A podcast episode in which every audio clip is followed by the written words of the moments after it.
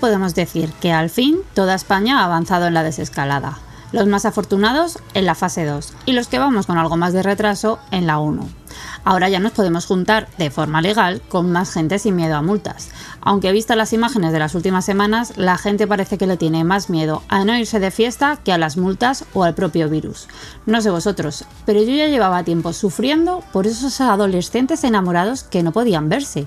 Esos para los que sus amigos son todo y ha tenido que pasar más de dos meses en casa con sus padres. Sí, sí, todos hemos pasado por ahí, así que vamos a ponernos en su lugar. Penita que me daban.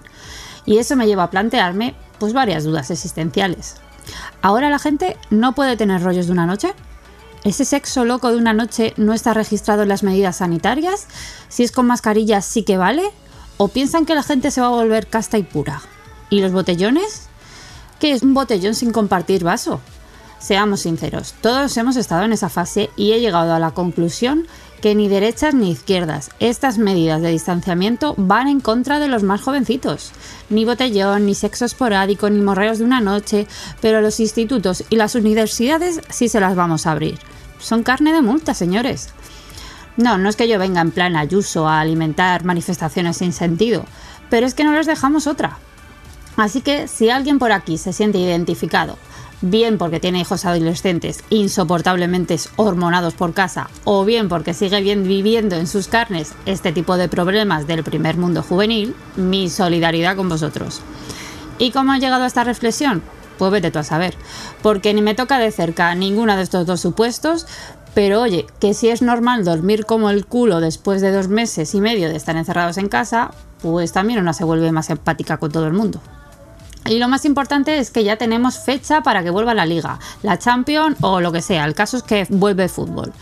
Pero se están haciendo, se están haciendo también test PCR a saco, aunque se sabe que no sirve para mucho, que el calor ya está aquí y aunque en Madrid sigamos sin playa y además sin piscina. Y que abuelos, en nada os llevo a los nietos y me voy a pillar mesa a las terrazas y a no soltarla hasta que lleguemos a la fase 25.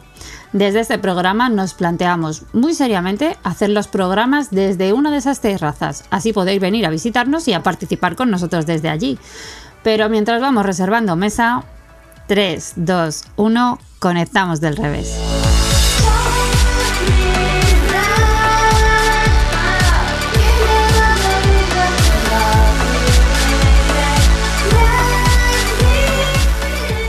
Hola a todos, estamos aquí una semana más y antes de empezar con la entrevista de esta semana, eh, Diego, Carla, contarnos un poquito de qué vais a hablar luego en la segunda mitad del programa para que, la gente os espere ansiosa. Diego, cuéntanos. Eh, bueno, pues yo voy a hablar de literatura, que es una, una de, las, de las cosas de cultura que todavía no he tocado y Llevaba mucho tiempo sin leer un libro y me, he puesto y me he leído uno y lo voy y no lo vas a contar. Ya lo voy a contar, efectivamente. Así le, saco, le saco provecho. Que quede grabado, que quede grabado. y Carla, cuéntanos. Pues yo, aprovechando que es el mes de conciencia de salud mental, voy a hablar de un reto que se ha hecho ahora en Estados Unidos, que es el de How Are You Really Challenge, que es explicar cómo estás de verdad durante la pandemia, cómo te afecta y nada, es una conversación honesta que han empezado em, una especie de celebrities y que, y que, está, que está dando pie este mes. Qué bien, qué interesante. Pues luego, luego te escuchamos, ¿vale? Genial. Venga, vamos allá con la entrevista, chicos. Bueno, el lunes 18 de mayo se celebra el Día Internacional de los Museos, cuyo tema central de este año es Museos por la Igualdad, Diversidad e Inclusión. Y como en este programa estamos muy comprometidos con dar visibilidad y voz a todas las iniciativas relacionadas con la igualdad de la mujer, no podíamos dejar de traer a Del Revés a una de las máximas representantes en esta lucha en el mundo de las artes visuales, como es la Asociación de Mujeres en las Artes Visuales. En sus siglas, MAF, prepararon un maratón de cuatro días con acciones digitales para reivindicar la presencia de las mujeres en los museos. Y es que para que os hagáis una idea de qué estamos hablando y de ponernos en contexto, las exposiciones individuales de mujeres artistas en los museos solamente están en un 31%. Hoy tenemos aquí para contarnos cómo está el sector del arte y la situación de la mujer en él a María Ortega, que es artista, comisaria, directora de Mujeres Dos Rombos y parte de la organización de Mujeres, eh, pues las artes escénicas, perdón, y también eh, vocal de la asociación. Y a Irene Gras, que es comisaria, investigadora, historiadora, crítica de arte y que participa en una de esas seis acciones elegidas en esta maratón, con un recorrido por su exposición Historias, miradas, mujeres, visiones de la diferencia. Muy buenos días, María. Irene, muchas gracias por estar en el del revés. Buenos días. Buenos días a ti, Margaret. Bueno, eh, iniciativa súper necesaria, como ya sabemos. Quería que me pusierais, Irene, María, cualquiera de las dos o las dos, que me pusierais un poquito en contexto a la gente que nos está escuchando, eh, cuál es la situación de la mujer en el mundo del arte ahora mismo, para que sepan, pues eso, de qué estamos hablando. Bueno, pues la verdad que la situación en el, eh, de la mujer en el mundo del arte eh, desde hace 13 años que se hizo la ley de igualdad, pues la verdad que hemos avanzado, pero todavía nos queda mucho camino por recorrer, porque tenemos todavía que, como tú has mencionado, el, índice de exposiciones todavía es bajo, entonces eh, la compra de obras también y hay muchas medidas también que, tenemos que ir poco a poco luchando para conseguirlas. La compra de obra es bajísimo, es un 10%. Entonces, pues bueno, desde un poco la manifestación del, del, del 2018, pues ahí hemos eh, marcado un punto importante y, esperamos seguir eh, creciendo. Y, bueno, ¿tú qué, qué, opinas, Irene, de todo esto?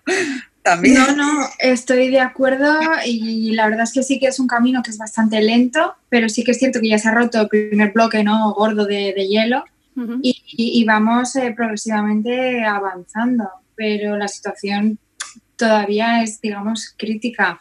Mm. Y yo estoy dentro de, también de una comisión de adquisición de obra para el patrimonio artístico de la comunidad valenciana ya desde hace dos, años y sí que está el tema de la paridad, es decir, se compra por tema de provincias eh, por paridad para que haya igualdad de hombres y mujeres, pero sí que es cierto que las colecciones que ya están consolidadas pues tienen muchas, bueno, hace un poco de aguas, ¿no? Hay muchas lagunas. Y eso es algo que también se ha podido ver, por ejemplo, en el, en, el proyecto en el que yo ahora estoy trabajando, que si queréis después os lo explico. Sí, sí, te iba a preguntar sobre él luego. Te quería preguntar al hilo de lo que estás contando y saliéndome un poco de las preguntas que tenía previstas. Eh, para el 8 de marzo, eh, justo antes de que nos explotara la pandemia, eh, yo hice una campaña sobre cómo estaba la situación de la mujer. Y justo una de las preguntas que salió fue si a las mujeres que entrevisté si éramos partidarias, erais partidarias o no, de la paridad. Eh, y como lo has citado, me gustaría que, lo argumentaras un poco por qué es necesaria la paridad en este sector y en cualquiera. A ver, en los otros sectores no me quiero meter porque no soy una experta, ¿no? ya... Bueno, suelen coincidir las razones también. Sí, pero sí que es cierto que viendo toda la trayectoria que se ha recogido ¿no? y que hemos heredado, hay una gran laguna y una gran falta de visibilidad de mujeres. Entonces, esto es una medida dentro de mm, las mejores posibles para intentar paliar esa, eh, eh, esa falta de, mujeres artistas en los museos, porque la verdad es que es bastante evidente a nivel mundial. ¿eh? estamos hablando de grandes pinacotecas como el Museo del Prado. Sí, sí Reina Sofía y luego ya más chiquitines, ¿no? Como los museos de bellas artes, ¿no? De cada, de cada ciudad, pero hay muy pocos museos que cuenten con una paridad eh, en sus colecciones. Sí, la razón principal por la que se daba en, pues en ese reportaje fue que eh, mientras que no saliera la igualdad en número, la igualdad numérica de forma natural, pues había que imponerla eh, con las cuotas. no, no había mucha más opción. De hecho, hay museos que han cerrado sus puertas durante a lo mejor dos años para intentar subsanar estos, estos errores. Es decir, adquirir obra y poder partir de cero en una colección eh, con igualdad. Sí. Bueno, que me he salido yo porque me ha parecido un tema interesante, no deja de estar al hilo. Pero bueno, eh, María, te quería preguntar, eh, la situación actual que tenemos con este maravilloso virus, con el COVID, ¿está agravando aún más la situación precaria de la mujer en el mundo de las artes visuales?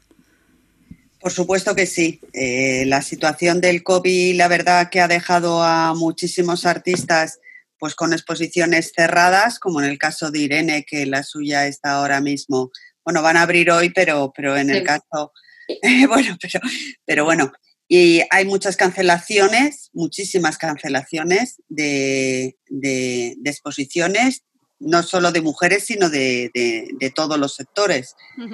Entonces, eh, en, estas medidas, la verdad que la mujer siempre un poco sale también más desfavorecida porque también, lógicamente, hay muchas mujeres pues que eh, pues eh, o no tienen o viven solas o tienen hijos a su cargo o también tienen cuidados a personas mayores.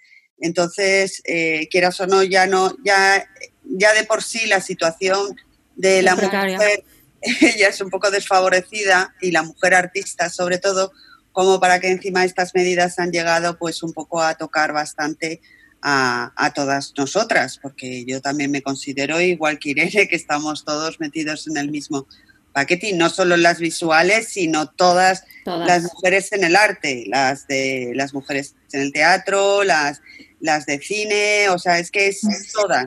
Todas, todas. Yo creo que esto ha acrecentado todavía más, pues eso, la situación que tenemos todas, la conciliación no real, la pues eso, visibilizar que... Entonces, bueno, desde más, pues eh, desde el minuto uno eh, tomamos cartas en el asunto, o sea, que, fue una cosa que, decidimos tomar eh, muy a, o, sea, o sea, es que desde el minuto uno ya empezamos a hacer medidas empezamos a... Porque lo veíais venir, supongo. Sí, sí, empezamos a reunirnos con las demás asociaciones, empezamos a ponernos desde la mesa sectorial en contacto con el Ministerio para que todas las medidas que se estén tomando tengan un carácter, un sello un poco de igualdad. Entonces, pues bueno, ahí siempre hemos estado porque, como siempre, la cultura es vida y las mujeres estamos dentro de la cultura. O sea, que desde el minuto uno, eh, desde las mesas sectoriales, desde todas las asociaciones, nos hemos unido para ir tirando de, y sacando medidas, medidas para, para que se hagan.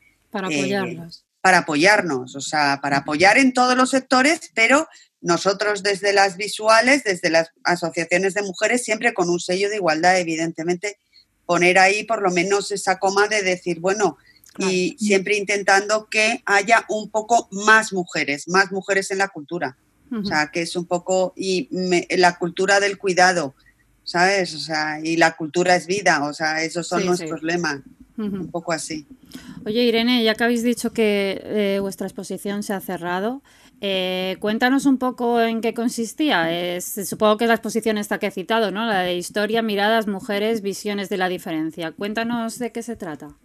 Sí, bueno, pues se inauguró con motivo también del Día Internacional de la Mujer y bueno, luego, ¿no? Se vio confinada, como todas afectada, pero bueno, no me quejo, ¿eh? Porque también ha sido diferente toda, vivir toda esta situación del proyecto y el comisariado a través de, las redes sociales y internet.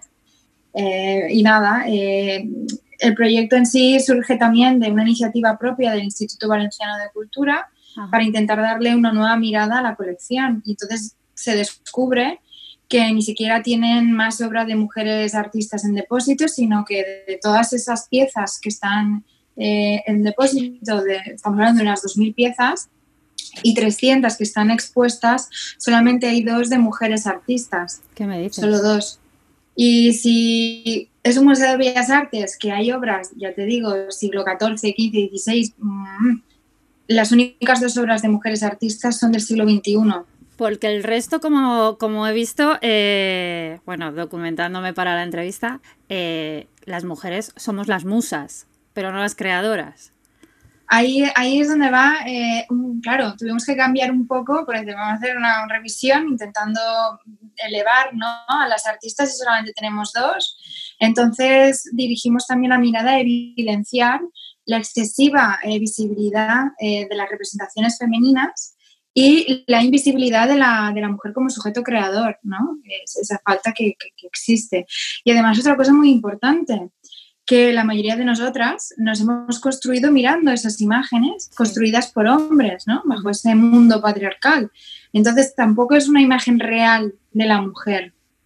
Y no hay tampoco un referente fehaciente en el que nos veamos reflejadas. Entonces, bueno, por eso lo hemos organizado en bloques temáticos, eh, digamos, para evidenciar justamente eso, ¿no? Desde cómo se ha considerado el cuerpo de la mujer como un objeto y cómo se ha utilizado la indumentaria como un instrumento de control femenino, a cómo cuando se le ha visto en posiciones más regias, ¿no? Estamos hablando de retratos de la nobleza y alta burguesía y nobleza, siempre ha sido un empoderamiento pero subordinado, porque estaban confinadas también en un ámbito doméstico. Y después también en el ámbito de lo cotidiano, que para ellas se resumía simplemente a lo que era el hogar, al cuidado de los niños, de las personas mayores y en los trabajos, pues nada, simplemente eh, trabajos de campo y de recolección, porque las eh, profesiones como medicina y abogacía pues les estaban vedadas, ¿no? Y sobre todo, pues cómo se le ha usado como, como modelo eh, en representaciones como madre, como musa. ¿Y la exposición esta la vais a, está previsto que la, que la pongáis, sea, lo que es físicamente en el museo más adelante o, pues es bueno que me lo preguntes porque hace dos días aún estábamos inalvis, no sabíamos si se iba a prorrogar, pero desde el viernes me dijeron que por fin se prorroga hasta finales de septiembre. Ah, Entonces vamos a tener ahí un, tiempecito, aunque vamos a cuenta gotas porque van a abrir, pero durante cinco horas al día, pero por lo menos el trabajo de todo el equipo pues eh, merece la pena. La gente ¿Y dónde poder visitar. Está en el Museo de Bellas Artes de Castellón. Ah, vale, vale, para que lo sepan. bueno, yo os invito a todos, ¿eh? Cuando podáis venir, estáis más que invitados. Sí, sí, vamos, qué ganas. Estamos en Madrid. Aquí todavía, a, día de hoy que estamos grabando, estamos todavía en la 0,5, así que... Ya, bueno, pues algún día cuando vengáis para aquí, una paella, no hay problema. Sí, por favor, suena sueños ahora mismo. La verdad que sí, la verdad que sí. Oye, María, ya para terminar, ¿Qué reivindicaciones se hacen desde MAF para mejorar esta situación de desigualdad? Pues bueno, vamos a ver. Eh, bueno, eh, voy a un poco a explicar MAF porque somos eh, una asociación sin ánimo de lucro, ¿vale? Que nuestro objetivo es promover la igualdad y, el derecho y sobre la ley de, la ley que tenemos de igualdad. Entonces es promocionar y difundir todo ese y apoyar. Entonces, eh, reúne más de 500 socias entre galeristas, docentes, gestoras culturales, artistas, comisarias, investigadoras, coleccionistas, o sea, un montón, o sea, representamos un montón de... De talento. sí, muchísimas eh, visiones, no solo las, eh, las de los artistas, sino desde todas las perspectivas. Entonces, pues desde, desde luego que nuestros derechos es reivindicar eh, el derecho de las mujeres, o sea, y de las mujeres artistas. Y defender, defendemos el activismo apoyando a, a, visibilizar a las mujeres en la parte, en una parte activa y sobre todo para, para, para una, que haya una sociedad más democrática. Entonces eso es un poco lo que eso es un poco lo que nuestro como si dijéramos nuestro motor. Luego las líneas tenemos tenemos muchísimas líneas porque hacemos unos informes, por ejemplo, que los informes pues damos una serie de números y, y ponemos números a aquellas mujeres que están detrás y las mujeres que eh, las, los números de los museos, cuántos museos, cuántas galerías, eh, cuántas ferias, eh, cuántas mujeres hay en las ferias. Entonces siempre estamos pues un poco pues dando ese, o sea, como haciendo ese recopilatorio para, para un poco eh, desde nuestro observatorio dar a difundir, o sea, porque hay museos, hay museos que efectivamente cumplen la ley de igualdad y además están muy activos y muy pro de, de, seguirnos, o sea, de, esta línea, ¿vale? Aunque hay otros, pues que otros museos y otras ferias y otras galerías, pues que en un momento dado, pues les cuesta. Entonces, Por eh, decirlo suavemente. Sí, sí, sí. Entonces tenemos luego nuestros eh, eh, foros, ¿vale? Que hacemos un año foros y otro año bienal. Entonces, nuestros foros este año, bueno, el año pasado fue sobre museos que hemos lanzado la herramienta, una herramienta de autodiagnóstico de MAF, que bueno, que esto lo hemos lanzado, pero estamos trabajando, es una herramienta de autodiagnóstico.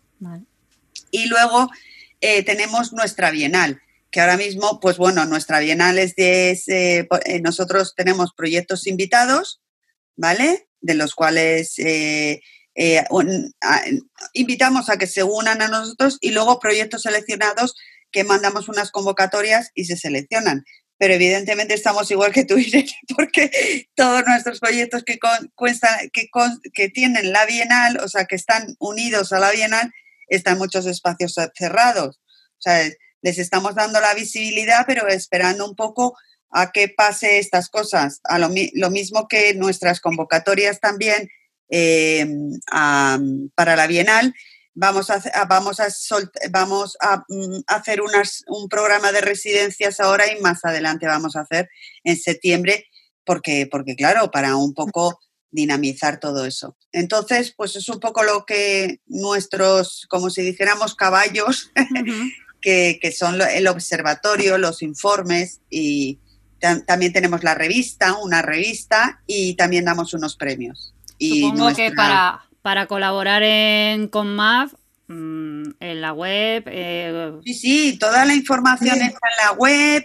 Ahí tienes, eh, eh, ahí tienes todo desde el observatorio, todos los informes. Dejaremos el link en. Hemos hablado sobre el COVID, o sea, nosotros ahí está todo volcado, toda la información. También tenéis toda la información de nuestras socias, que somos mm, buenísimas. o sea, estamos ahí un montón de socias eh, y ahí puedes encontrar la base de datos eh, para si nos quieres buscar, como eh, pues tienes tantos perfiles que puedes, puedes navegar entre todas las socias que, que, que somos MAP. Y bueno, y ahí tienes toda la información, incluso este programa con todos los links, con todos los vídeos que se han hecho, se han presentado y todo. O sea, que ahí toda la información está en la web de MAP, que, que la publicas y bueno, y seguirnos en nuestras redes sociales. Eso es. Oye, y todas estas acciones que vais a llevar a cabo en el maratón este por el Día de los Museos, que bueno, es toda esta semana, esto lo van a escuchar ya después. Y como lo van a escuchar después, precisamente por eso, ¿se van a quedar grabadas? ¿Van a poder seguir viéndolas después de estos días? Por supuesto, va a estar toda la información va a estar colgada en la web, en, el, en la web de MAP. Ahí tienes la parte de, de acciones Dime la web, ¿cómo es la web? MAF, eh, bueno, espera un momentito que no quiero errar. maf.org.es. Vale, maf.org, para que vaya todo el mundo ahí. Mujeres en las artes visuales. y ahí tenéis toda la información. Van a estar ahí colgados todos los vídeos en Vimeo Van a estar todos los enlaces y luego en nuestras diferentes redes sociales, en Instagram, Facebook y Twitter, ahí están todos los enlaces para que sean de fácil acceso por si alguien se pierde los live, por ejemplo, que pueda volverlos a, ver eh, eh, pues en esta semana. Y bueno, y, y, esperemos que tengamos, esta tarde tenemos otras tres entrevistas después de esta... De, tenemos otras tres y luego tenemos 19, 20, 21, dos eh, entrevistas de directoras de museos. O sea, que estamos muy contentas porque son, eh, porque es, es, importante también no solo ver la parte de las, de las directoras, podréis también hacerles preguntas y, bueno, ahí es un espacio, yo creo que no hay que ver las cosas también a nivel, hay que ver las cosas positivas que que esto también te hace llegar a mucha más gente que a lo mejor antes no, el, uso de estas nuevas tecnologías, como de estas plataformas. Lo bueno, lo bueno de estar en casa es que tenemos más tiempo para este tipo de cosas, ¿no? Por supuesto. Yo quiero ver esa parte. Claro, y sobre todo que, ahí estamos, ahí están y, se, y, nos van a seguir y, ahí y estos, estas entrevistas en Light son fantásticas porque te da una cercanía eh, fantástica. Y bueno, no van a ser solo entrevistas, ¿no? O sea, hay performance, cuéntanos, contanos un poquito. Bueno, los, las, eh, como, como no hemos podido hacerlos porque el año pasado arrancamos este, esta iniciativa el año pasado con nuestros 10 años de MAF, porque eh, celebramos los 10 años de MAF y era sobre el tema de museos y lo hicimos el año pasado, pero acciones a lo largo de, España, ¿vale? Eh, fueron diferentes acciones, pero, en la, pero todas en, físicamente. Eh, cuando pasó todo este confinamiento, pues pensamos que bueno, que sería bueno hacerlo en casa, porque claro, no nos quedaba otra vía, los museos estaban cerrados, no podíamos salir, entonces pues dimos la opción a los artistas hacer una convocatoria de en casa, entonces dar otra visión dentro desde el performa y que grabasen un vídeo y nos lo enviasen. Entonces, eso es lo que han hecho todos los artistas. Han hecho una performance, han trabajado sobre diferentes temáticas y entonces ha habido una selección de unos vídeos y entonces esos son los que, los que principalmente en el Vimeo también de MAP, que lo encontraréis ahí, podréis ver todos los vídeos, eh, los seis vídeos finalistas. Y luego las entrevistas de los museos eh, serán también en las redes sociales, por Instagram, ¿vale? De MAP. Y luego también estará también, o sea que no os vais a perder nada porque siempre va a estar en, tanto en redes como, como en la web. ah, una cosa, las entrevistas también van a hacer socias nuestras de MAF. Entonces no solo conoceréis a las directoras, sino os conoceréis a, muchas más socias que harán las entrevistas. Qué bien, genial.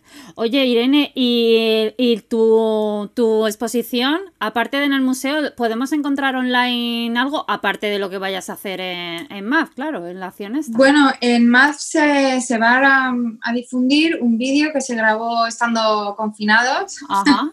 y se, bueno, eh, como tiene que ser de tres minutos máximo, bueno, es un recorrido corto, pero la esencia está Concentrado concentrado y lo vais a poder ver. Y además, bueno, eh, también desde la plataforma del Instituto Valenciano de Cultura, esto también la, descarga del catálogo de la exposición, ¿no?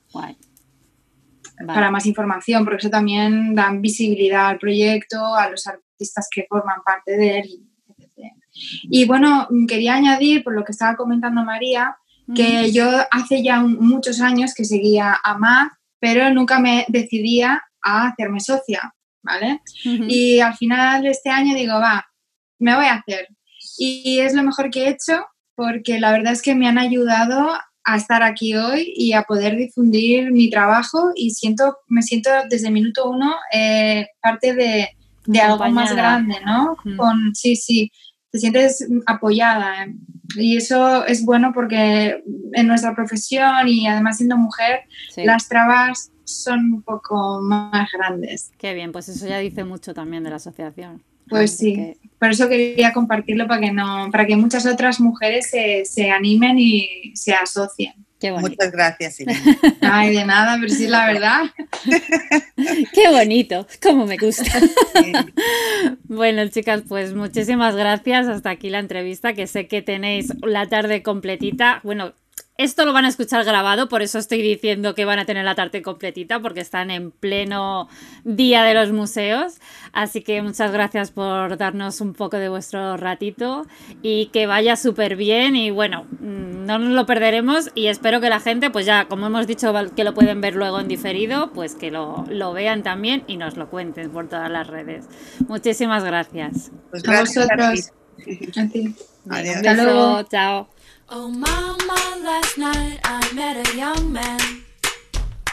Oh, mama, he turned to me and said, Won't you be mine? 789. Won't you be mine? 789. Bueno, y ahora continuamos con la segunda mitad del programa, que llega el turno de ver qué nos han preparado para hoy Carla y Diego.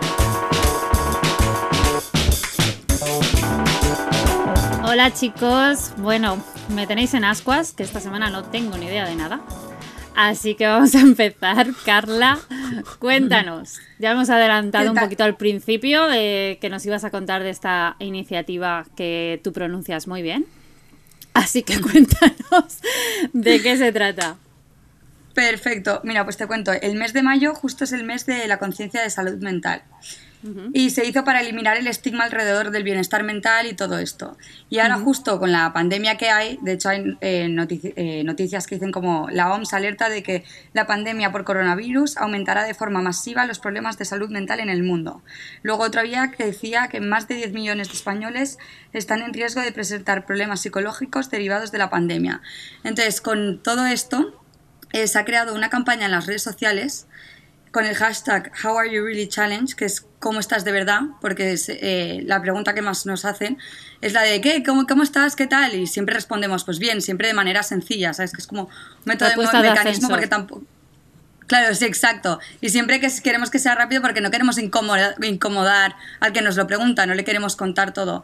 Pero es verdad que dicen que el compartir ayuda muchísimo al tema de, de salud mental. De hecho, muchos psicólogos están pidiendo que te apoyes a- con alguien porque está siendo bastante, o sea, tienen un trabajo muy, muy acumulado porque la gente no es sincera y no es honesta y compartiéndolo lo hacen. Entonces, eh, estamos, bueno, en esto, en un momento muy incierto en el que tenemos completo descontrol de lo que va a pasar y el ser humano es una persona que necesita controlarlo, necesita planes, necesita todo esto y estamos en un momento, pues como sabéis, en el que hay muchísimo miedo y muchísima ansiedad. Entonces, se ha creado este challenge en el que pues famosos y personajes conocidos, pues como la actriz Whoopi Goldberg, eh, Ariana Huffington, en plan los Beavers, bueno, eh, Kendall Jenner, están diciendo realmente cómo se sienten, que tienen días malos, eh, días buenos. Y nada, quería preguntarte a ti como challenge, a ver si te quieres animar a contarnos un poco rápido cómo estás tú de verdad con toda la pandemia. Yo sí, ya sabes que no tengo tapujos. Otra cosa es saber resumirlo. Yo cómo estoy es, yo digo que eh, vivo en una montaña rusa. Entonces hay días que son una mierda. Eh, por ejemplo, el sábado. eh, yo la verdad es que no vivo ahora mismo ya. Tuve un primer momento y más que me viene de profesión muy pendiente de las noticias. O sea, era como a nivel obsesivo pero ahora ya como que ha pasado a ser normalidad, pero sí que el sábado cuando dijeron que no pasábamos de fase en Madrid, eh, aunque ya os digo que no estaba esperándolo, fue, fue un ostión, la verdad, porque era un como, Dios, esto no se va a acabar en la vida, o sea, yo qué sé, también por ver a mis padres, por, no sé, y sí que ahí tuve noche bajón, tocó llorar un poquito, o mucho, pero, pero sí, y luego ya, pues bueno, pues mm, vuelves un poco, yo por la noche siempre me deprimo más por la noche, no sé si os pasa a vosotros, pero sí, las siempre noches pasa a es como un agujero negro. más oscuro. Sí, total. Entonces luego ya al día siguiente dices, pues vamos a ver si es que en el fondo con todo lo que ca- ha caído tenemos que estar agradecidos. O sea, nadie de mi familia está enferma, todo el mundo está bien, eh, pf, tenemos trabajo, pues que, que te... O sea, es que no puedes quejarte. O sea, sin ya más. sí, es que tienes.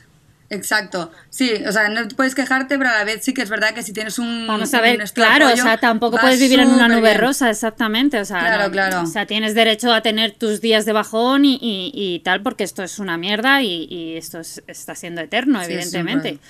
Sí, sí. Pero, pero bueno, también un poco, pues bueno, pues sabes que tienes, ya es conocerte un poco también a ti mismo y Claro, sabes sí, que hay es- es un momento de altibajos aprovechar y dices, conocerte. exacto, y tienes altibajos y bueno, ¿Tú, Diego, cómo bueno. lo estás llevando? Yo, a ver, eh, al principio la verdad que lo llevé bastante mejor. También he, he de confesar que, que- que la marihuana me ayudó bastante, cosa que se ha acabado ya desde, desde, hace, desde hace unas semanas. No, pero sobre todo yo que sé, que, que al principio pues decías, ¿no? Lo típico de yo hice una porra cuando empezó al principio entre mis amigos de ¿cuánto creéis que va a durar esto? ¿Cuándo, ¿Cuándo creéis que vamos a poder volver a hacer la compra sin tener que respetar la distancia de seguridad y llevar mascarillas? Y todos, bueno, yo creo que dos semanas, joder, como, como mucho para abril, tal, y yo, me da que va a ser un poco más largo, pero aún así tampoco, pese a que sí que parecía que estaba preparado para, no estaba preparado porque ya estoy muy, muy, muy hasta los cojones. Entonces, eh, lo he ido llevando bien y progresivamente lo voy llevando peor, pero bueno, con suerte el tema de la fase 1 y volver a, a- a poder eh, tener conversaciones cara a cara con alguien que no sea mi madre, pues igual me, me da un poco más de, de vida. Oxígeno, oxígeno. o sea, Justo. Yo es que estoy en Canarias y ya sabéis que hemos pasado a la fase, o sea, estamos más adelante que vosotros y estamos bastante bien, hemos salido. Lo que pasa que yo sí que he visto que aquí, o sea, ahora me da miedo a mí, antes no tenía miedo, pero ahora que hemos salido, hemos estado en plan con amigos en restaurantes y tal, y la verdad que cero control, o sea, es como que pasas la fase y se te olvida que hay coronavirus, y a mí ahora sí esto sí que me da miedo, porque es que veo que, que ahora puede volver otro brote, porque es que de verdad que a la gente se lo olvida por completo. O sea, primero te emocionas por ver a tus amigos, empiezas con las distancias y sobre todo lo que es muy duro ahora, ver a alguien y no saludarle ni darle un beso. Sí. Claro. Es tan raro, te sientes como súper violento, como que te das con la gente, te vas apartando y eso también yo creo que genera como, no sé, un malestar. Es un ambiente que raro, es un ambiente raro. Es final. muy raro. Sí. Y la nueva normalidad esta que yo creo que nos va a costar a todos muchísimo, porque es que es, es muy raro, en plan, sobre todo los españoles, como somos de abrazar, de cogernos, de, Sí. de estar como, ¿sabes? En Alemania yo creo que sería menos duro, que son más secos. Pero, pero aquí en España Oye, está siendo como... Hablando de, de Alemania, o sea, no Alemania, esto el- al lado. Eh, eh, creo que ha sido el gobierno holandés. Ayer me quedé flipada, no sé si lo habéis escuchado. eh, pidió a la gente que estaba soltera y que vivía sola Recomen- sí, sí, sí. Que se busque un acompañante sexual para pasar mejor este confinamiento porque no es bueno estar solo. Y dije, toma ya. O sea, Se acabaron los Satisfyers, la venta, ahora tienes que ir a por... Me quedé loca. A mí me da, o sea, con eso de, de- de juntarnos, mí- yo lo pienso mucho, sobre todo con mis padres y, y- y mis hijos. eh, o sea, lo veo muy complicado, muy complicado. Claro, tú que tienes la, pers- la perspectiva de los niños y tal, los niños cómo lo ven, porque yo los que conozco están encantados, sin el cole, no quieren volver ni de No, broma. no, mis hijos sí. Mis hijos, Sí quieren. de hecho, la pequeña, bueno, la pequeña tiene cuatro y la pequeña se ha plantado desde hace mucho, o sea, muchas semanas, que ella no hace nada de deberes en casa, ni de dibujos, ni de leche, porque a ella le gusta hacerlo en el cole con sus amigos y con su profe, pero Claro, que en casa no hace nada. Así te lo dice ella. Y no, pero ellos sí, ellos están deseando. Además es que o sea, yo una de las cosas que estoy deseando es verles jugar con niños. O sea, es que lo veo tan poco humano. tan necesario. Poco humano que el que... Y, y los míos porque son dos. Y al fin y al cabo, pues se están haciendo inseparables. Claro. Para cascarse y para jugar, para las dos cosas. Pero... Sí, Pero los que no tienen hermanos, eh, joder, los niños necesitan jugar con niños. O sea, es que Sí, no, total. no, no. Evidentemente no es normal esta situación. Iba a decir que no es normal, porque, pero es que nada es normal No. ahora mismo. Ya, ya, sí. Había mucha presión por parte de los padres porque estaban como que tenían que ser profesores, tenían que estar con el trabajo, tenían que hacer un montón de cosas y se sentían como súper mal los padres porque Sí, no sí, o conseguían sea, yo- hacerlo. Yo, me estreso los lunes y no es por el trabajo. Sí, es no, porque llegan los claro, cuatro no. mails de los profesores. Hostia. Claro, es que muchos están con Hasta que ya dije, a tomar por saco, o sea... Ya haré lo Si que una madre pueda decía que para empezar pueda. su día se tomaba una copa de vino antes de dar clase a los niños y entonces tenía como la motivación de venga, me merezco la copa de vino antes y después. Y era como un truquito para llevar la semana mejor de venga, me voy a hacer y entonces te motivaba más. Pero... A pero mí, sí me, da más a mí me da más miedo cuando empiece el próximo curso, porque les van a meter... Ya, sí, ahí van a Eso, estar bueno, y todos. que tampoco se sabe cómo será el curso, o sea que... Claro, es que ahora, ¿sabes? Ese, es- ese es para otro programa, la conciliación. Eso Ya da para otro programa. Sí, sí, pero van a cambiar muchas cosas. Las, las oficinas van a ser más pequeñas porque han visto que desde casa se puede trabajar. Entonces, media plantilla trabajará desde casa y otras para ahorrar costes. Ya, pero Va a aquí, cambiar aquí todo. la autónoma que trabaja desde casa ah, se lo come todo. O sea, Sí, sí, sí. Sí, del autónomo es una locura. El autónomo ahí. Sí, sí, sí, sí. Estás buscando nuevas maneras, yo como autónoma, nuevas maneras, en plan, para que mis clientes tampoco pierdan el dinero, para que yo tampoco ir buscando. Es como, es un rollo, estás ahí, el que vino. no puedes más, pero me el- parecía una el buena vino iniciativa. está la solución. Sí, te inspiras más. Pero sí, y eso, lo vi como una buena iniciativa para hacerlo, porque en las redes sociales, sobre todo que se sube, como todo lo bueno, tienes presión de que a lo mejor te sientes solo, de, jolín, soy yo la única que lo está llevando mal, porque estábamos hablando con mis amigos y todo el mundo, ah, pues yo no he llevado tan mal, tal, y entonces yo empecé a como a ser sincera, en plan, pues tío, yo lloro cada día, en plan, estoy desesperada. Y entonces empezaban como a hablar la gente y a ser sincero y vi como un- una comunidad y un apoyo en el que te relajas, porque no tienes la presión de tener que estar bien, Claro. porque es lo que te toca, porque es verdad que te educan un poco de que, venga, pues supéralo, tienes que ser fuerte, en plan, echa para adelante, o al menos en mi casa es de, venga, o sea, nada de llorar y no te da como... Porque es no te mundialmente sabido bien. que en cuanto te dicen, "Mm, tío, no es para tanto, mm, ponte bien, te pones bien. Eso funciona. Sí, bueno, eso también es verdad, que le quitas tontería, exacto. No, o sea, quiero decir que no sirve para nada. O sea, que es que la mayoría de las veces te da ganas de decirle, vete a la mierda. O sea, pues me Ya, ponga bien, pues sí, sí. si pudiera lo haría. Claro, claro.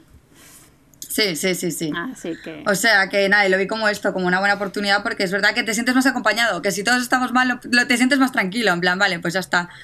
Y, y nada, sí, sí, o sea, tú siendo madre sobre todo, me imagino que...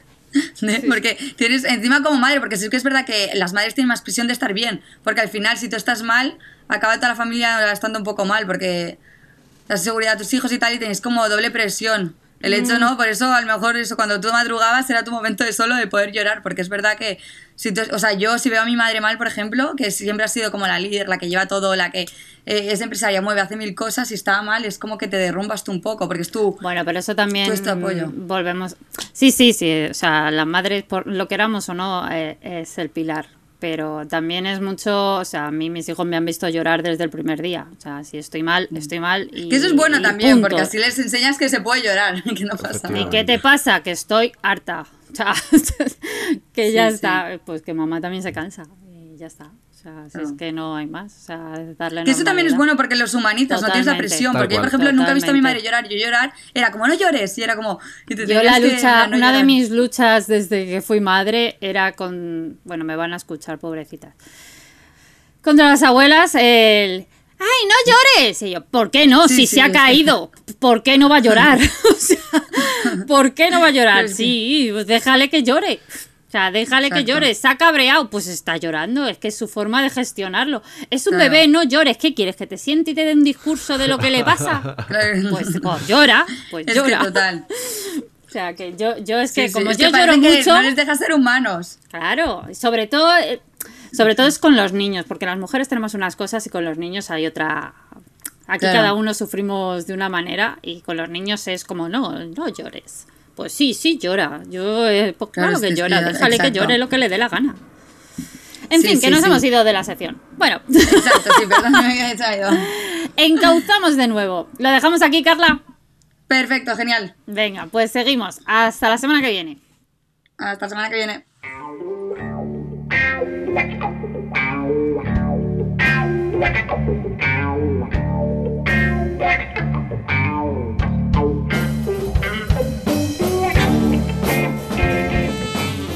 Bueno, y aquí estamos en una habitación propia. Y en esta sección, como os expliqué en el programa 1, tiene este nombre porque se basa en la obra del mismo título de Virginia Woolf, haciendo un guiño pues a la lucha por la igualdad de la mujer. Y ya que se basa en un libro y unido al tema estrella de este, de este al tema estrella de últimamente, que es el confinamiento, vamos a hacer como el gobierno y a poner temas que duren para 15 días. O sea, vamos a ampliar el estado de, tema. no de un mes, pero de 15 días. ¿Por qué? Porque este programa eh, se graba los lunes. Es decir, luego lo emitimos los viernes. Si no, no nos da tiempo a que nos mandéis vuestras respuestas, a incluirlas en el montaje del, programa, etcétera, ¿vale? Espero que lo entendáis. Así que damos dos semanas para que nos contestéis al tema de cada mm, 15 días de esta sección. Y todo esto para deciros que el tema de esta semana quiero que nos contéis. mm, Diego nos lo va a contar hoy, se ha anticipado al futuro. Eso nos pasa por no haber hablado. Eh, Tampoco, tampoco es necesariamente malo, por otro lado. que nos contéis qué libros os habéis leído o libro en singular durante esta semana, durante este confinamiento. Danos títulos, recomendaciones, eh, si os ha gustado o no, de qué van, etcétera, ¿vale? No hace falta que nos hagáis unas críticas literarias, pero que nos contéis un poquito. Eh, ya sabéis, pues que nos encanta escucharte y que te queremos activo al otro lado.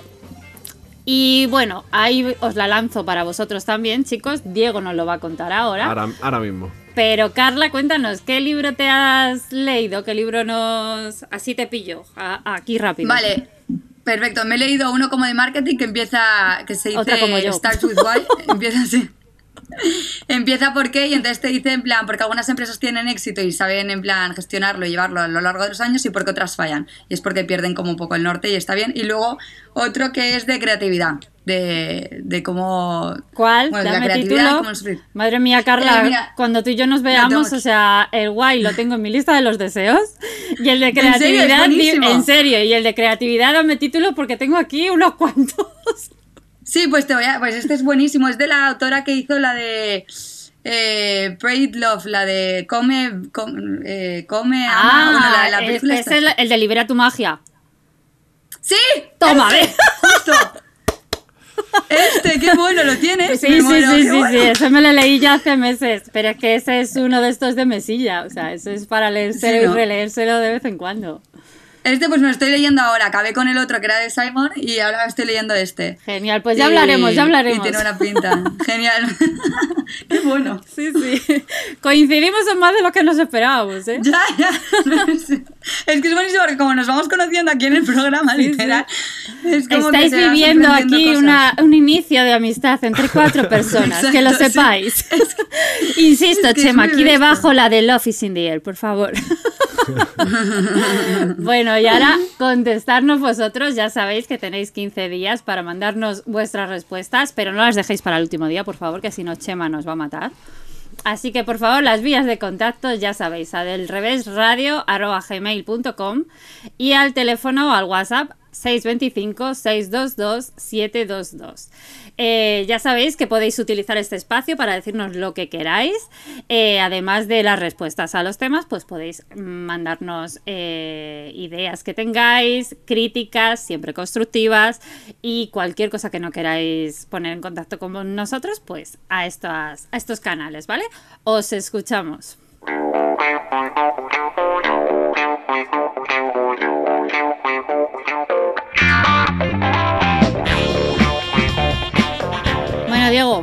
Cuéntanos. A ver ese libro que te has leído. A ver, a ver.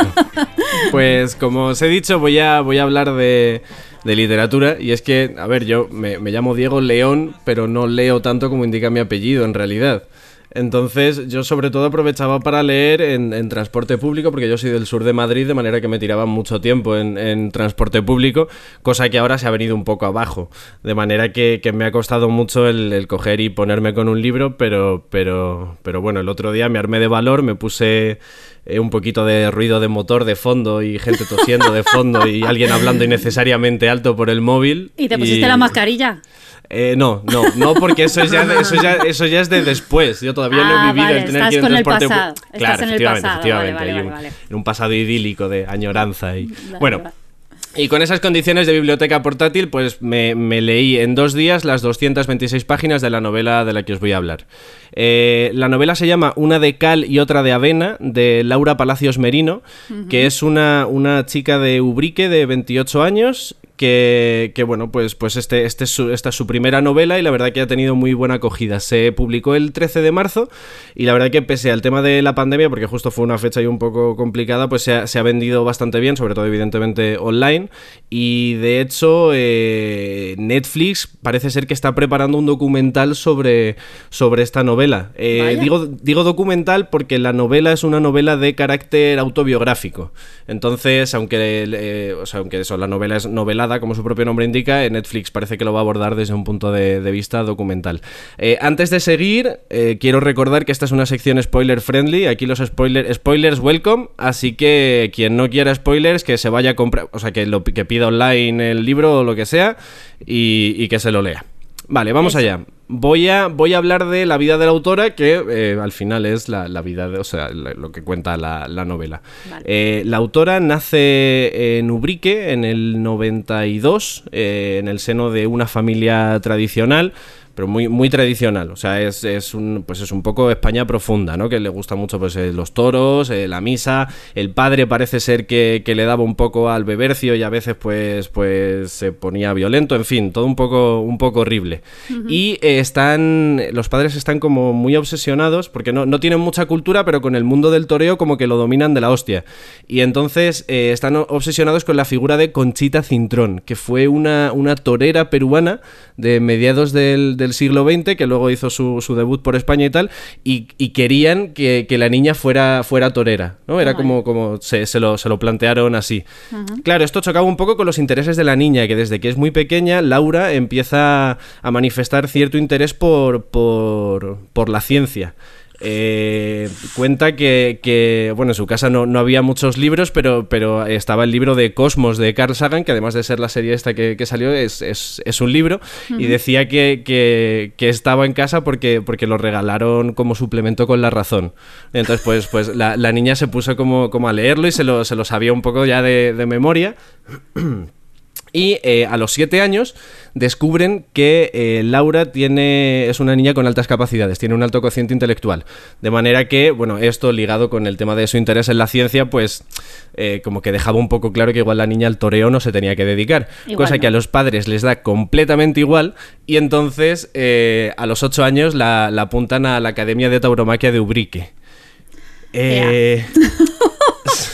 Aquí cu cuenta, sí, sí, además cuenta, bueno, dice que, que esta, esto le traumatizó un poco porque porque había un ejercicio que hacían a veces que era de, de, claro, para practicar toreaban con ovejas. Entonces hay un momento en el que cuenta el, el dice el, el, blanco grisáceo de la oveja que se tornaba carmesí por la sangre que brotaba, lo que recuerda un poco ahí al, al, al tremendismo de, de, la familia de Pascual Duarte, sí, sí, sí. Y bueno, a... o sea, se tira yendo a la academia un año y a, a, los nueve años su vida da un vuelco de la hostia porque yendo hacia la academia eh, hay una explosión en su casa. Su padre muere al instante y la madre muere dos semanas después porque no consigue sobrevivir a las, a las quemaduras. Así que la custodia se la queda a la hermana del padre que vive en Madrid, en Carabanchel, y, y, pues se muda, se muda a Carabanchel. Y ahí por lo menos puede hacer un poco más de vida normal. O sea, ha tenido un trauma de la hostia entre lo del, lo del toreo y luego la muerte repentina de sus padres, pero eh, bueno, pues aquí ya está en, en, entrando en la adolescencia en un entorno un poco más, más normal. Eh, también como, como es, es, tan inteligente y tiene esta madurez, pues consigue sobrellevarlo un poco, uh -huh. hace nuevos amigos muy pronto, además eh, participa en, en iniciativas de ayuda vecinal. Eh, no, no, no, recuerdo el, el, nombre de la asociación, pero es una asociación que, que, se dedica a, por ejemplo, hacer la compra para personas que tienen dificultades para moverse o uh -huh. incluso le van a hacer la comida y tal. O sea, que, que había creado ahí un, o sea, había formado parte de un tejido vecinal y era muy, muy querida en, en su barrio. Uh -huh. Y bueno, pues eso, fue, siguió estudiando, amplió sus conocimientos en ciencia y termina eh, licenciándose, graduándose en biología molecular. Y aquí es donde viene el, el, segundo giro gordo. Dos o tres días después de la graduación, le da un chungazo tremendo, la ingresan en el hospital. Y bueno, pues aquí salen a la luz ciertas cosas. De hecho, es, es muy curioso porque hace cosa de un mes entrevistaron a, a, Laura en espejo público y prácticamente en lo que, en lo que se centraron, ya sabes, la, la, pues un poco el, el, tema de lo, el amarillo. Lo, lo carroñero, claro. Entonces, eh, bueno, pues eh, parece ser que el, el, ingreso en el hospital viene porque eh, Laura llevaba siendo adicta a la cocaína seis años y además tenía, tenía bastantes enfermedades venéreas. Eh, fruto de haberse visto obligada a ejercer la prostitución para poder pagar su, efectivamente. Entonces, entonces bueno, eh, cuando se descubre todo esto, pues claro, la, la, tía de ella está ahí en, en, el hospital con ella, ya se termina de, de sincerar y le confiesa que, bueno, que digamos que es un poco la raíz de, de, esta adicción que viene porque, porque su infancia era un poco más traumática de lo que, de lo que pensábamos. Primero fue ella la que provocó la explosión en su casa, eh, de manera que fue ella la que decidió acabar con. Se me con están abriendo vida- los ojos como platos. Fue ella la Eh, que decidió acabar con la vida de sus padres. Claro, esto luego se, ha- se ha vuelto a abrir una investigación y tal, pero, pero bueno, o sea, como primero era menor, era inimputable y, y además ya prescrito y tal. Y bueno, pues, pues eso, eh, ella eh, dejó abierta, abierto el gas para que su padre, cuando fue a prepararse el café, pues, pues petara, petara la cocina y. y, bueno, la, la madre, digamos que no le caía muy bien por, por el tema del toreo y el padre además es que por lo que se ve también abusaba de ella. Entonces decidió, decidió vengarse, bueno, en fin, eh, pa- para, para- por pura supervivencia, ¿no? Eh, entonces, claro, con esta historia la, la tía decide destinar, porque, es- porque son caros, decide destinar dinero a que, a que Laura vaya a un centro de rehabilitación, de desintoxicación. Entonces Laura se tira allí un, un año y tres meses. Y en ese periodo de tiempo hace tres cosas principalmente. La primera, rehabilitarse. Laura ya está completamente eh, rehabilitada y ya no, no tiene pensado volver a, a consumir drogas. Eh, por otro lado, eh, escribe esta novela en el, en, el, en el tiempo que está allí, cosa que le ayuda también a superar, a superar su trauma. Y eh, por tercera, o sea, la, la tercera cosa es que se termina haciendo adiestradora de perros, porque en el, en el centro eh, trabajan con animaloterapia, en concreto perroterapia, y entonces pues, pues ella eh, se hace muy amiga de una de las entrenadoras y como es, es tan avispada la chica, pues consigue muy rápido hacerse un poco al, al tema de adiestramiento de perros y es así como se gana la vida ahora, pero no adiestrando a los perros, sino eh, generando con ellos contenido para redes sociales. No sé si habéis visto eh, estos típicos vídeos de una familia, una persona que va caminando por la carretera y de repente se encuentra un perro que se está ahogando y entonces lo salvan y es todo muy bonito. Pues es ella la que empezó a generar este tipo de contenido. Evidentemente, eh, trucado, digamos, ¿no? O sea, el, el perro, el perro no sufre, el perro está adiestrado, hace como que se está ahogando y entonces llegan y lo rescatan y, y bueno, pues con, con esto se consigue ganar el dinero. Dice ella, reconoce que no es eh, lo- la, la forma más honrada de, de ganarse el dinero, pero bueno, bromea diciendo que, que sería peor torear perros, ¿no? Eh, Madre.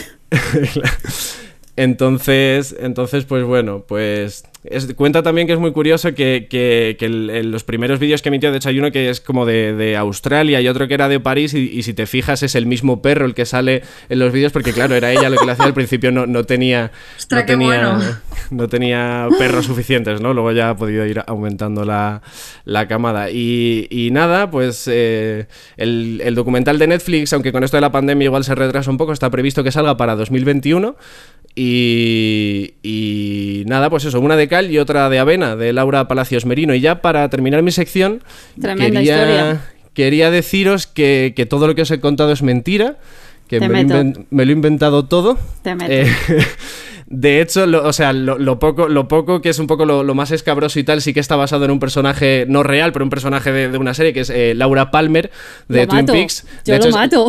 la- la- Laura, Me Laura, estaba tragando todo. Absolutamente. De hecho, digo, ya no creo nada en los vídeos de los perros estos. Yo súper No, yo estaba diciendo, cuando acabemos la- la ya no sé grabación del programa- ni lo que es mentira. Yo estaba diciendo, cuando acabemos la grabación del programa, le digo, ¿esto dónde está la gracia? Pues o sea, en realidad es, es una forma muy elaborada de venderos que os veáis Twin Peaks. La parte más turbia está basada en Laura Palmer, de hecho hay el nombre Laura Palacios Merino, Laura Palmer, que Estás es el- fatal, estás la chica, fatal, la chica ¿eh? que aparece muerta en el primer Estás episodio fatal. de Twin Peaks. Así que os recomiendo que veáis Twin Peaks, que es una serie, una serie muy guay. Eh, hasta Yo lo vi, eh, yo lo vi, eh, yo lo vi, lo vi. Eh, ¿Has visto, la, que- has visto la Ostras. última? ¿Has visto la última? No, no he visto la última. Que la sacaron 25 Pero es años que es- después, hicieron la tercera temporada. Claro, pero es que yo lo vi en directo, es que yo soy mayor que vosotros. Ya, bonitos. ya, pero pues, ma- ma- más, más razón Yo cada- todavía. era, era pequeña, sí que es verdad que era pequeña. Y cuando, cuando empezaba la musiquita, me cagaba. Hombre. O sea, empezaba la musiquita y yo decía, quitar esto, por Dios, ¿dónde Es que está era- esta mujer? era- ¿Dónde se la han llevado? Era creepy. Era terrible, era terrible. La madre que te parió. Me alegro, me alegro de que haya colado. Me alegro de que haya colado, la verdad. Yo voy a buscarla ya por Instagram a ver esta tía quién es. En plan. Yo estaba, yo, yo- esperaba hasta el yo- yo final. estaba, estaba yo aquí yo metida y yo estaba diciendo, ¿y ahora cómo le despido a este capullo? Digo, ya, ¿Y ahora, ahora qué cuentas?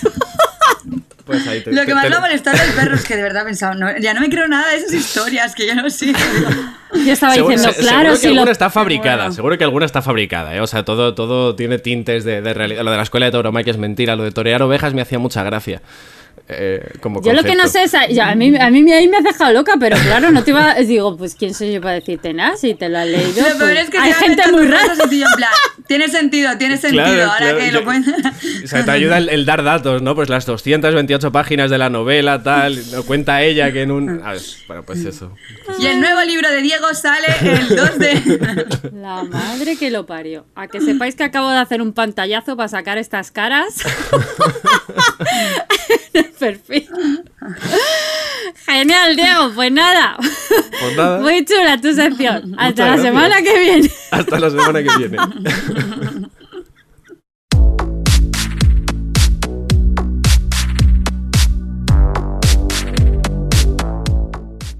Hasta aquí del revés esta semana, que a lo tonto a lo tonto ya llevamos un mes de programa y cada día lo disfrutamos más. Espero que tú también. La pandemia remite piano piano, aunque ya nos avisan de que del rebrote de otoño. Pero oye, mientras disfrutaremos del verano, que lo que es es un respiro maravilloso para disfrutar al máximo, ya así fuera de casa todo lo que podamos. Eso sí, con responsabilidad, distanciamiento y respetando las normas, que no queremos vernos de nuevo encerrados en casa. Háganme el favor. Muchas gracias Carla Banús, deseando que ver de qué nos hablas la semana que viene. A ver qué os traigo. Venga. Eh, muchas gracias Diego, un placer como siempre y hasta la semana que viene. Hasta la semana que viene. Y gracias Chema, nuestro técnico de sonido, que ahí se ríe con su silencio puesto. Muchas gracias por la magia de cada semana. Y como siempre, gracias a ti que nos oyes, sí, sí, a ti, que aunque nos oyes pero aún no te atreves a mandarnos mensajes ni audios, sabemos que estás ahí, las estadísticas nos lo chivan. Estamos esperando que sientas que es tu momento para escribirnos, para compartirnos y de que conectemos. Ese es nuestro objetivo, conectar contigo y compartir juntos ese café radiofónico que nos une cada semana. Ya sabes, compártenos con tus amigos, familiares, vecinos, grupos de WhatsApp. Haz un pantallazo, ya te digo lo que tienes que hacer y todo. Haz un pantallazo y compártenos en redes y etiquétanos. Prometemos saludarte, que estamos deseando hacer amigos. Disfruta, ríe, besa, abraza, baila, llora, escribe, pinta, trabaja, come, bebe, sueña. Nos vamos. 3, 2, 1, desconectamos del revés.